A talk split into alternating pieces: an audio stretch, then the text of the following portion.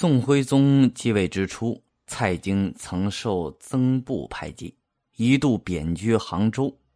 他巴结来杭州为宋徽宗访求书画奇珍的宦官童贯，让他在皇帝面前为自己美言。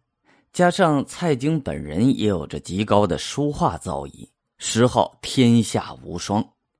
宋徽宗对蔡京的作品早就非常的喜欢，在翻底时。曾不惜花二万钱买过蔡京书写的团扇，蔡京便使出浑身解数创作了一批又一批作品，经童贯进献上去。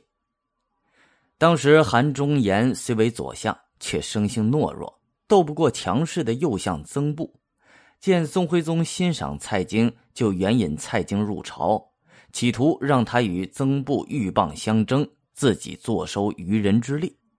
谁知不久，韩忠言就被扣上了变乱神宗法度的罪名，被罢相逐出朝廷。此后，曾布与蔡京斗法也败下阵来，蔡京如愿以偿的当上了宰相。北宋王朝经过一百六十年的稳定发展，到宋徽宗时进入了一个繁荣富庶的太平盛世，人口首次超过了一亿。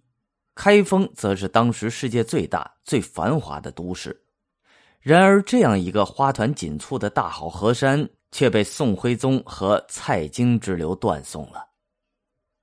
首先，宋徽宗蔡京掀起了北宋历史上规模最大的政治迫害运动，对元佑党人的打击迫害达到了登峰造极的地步。按照宋徽宗的御笔指令。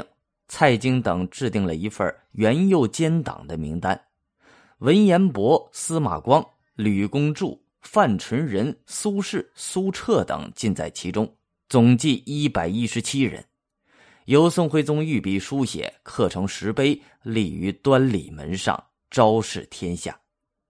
后来这份名单又扩大到三百零九人，颁布州县，刻石示众，以便让所谓的奸党遗臭万年。永世不得翻身。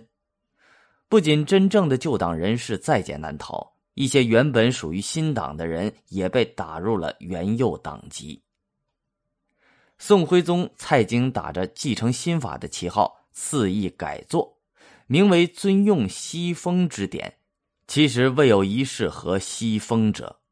例如，财经领域的许多新法蜕变成了搜刮敛钱的工具。蔡京推行方田新法。竟然出现了豪强地主土地越量越少，贫民下户土地越量越多的怪现象，赋役大量被转嫁到贫民下户身上，地方官吏为多收役钱获取奖赏，有额外的增收，有的地方比元丰年间增加了上百倍。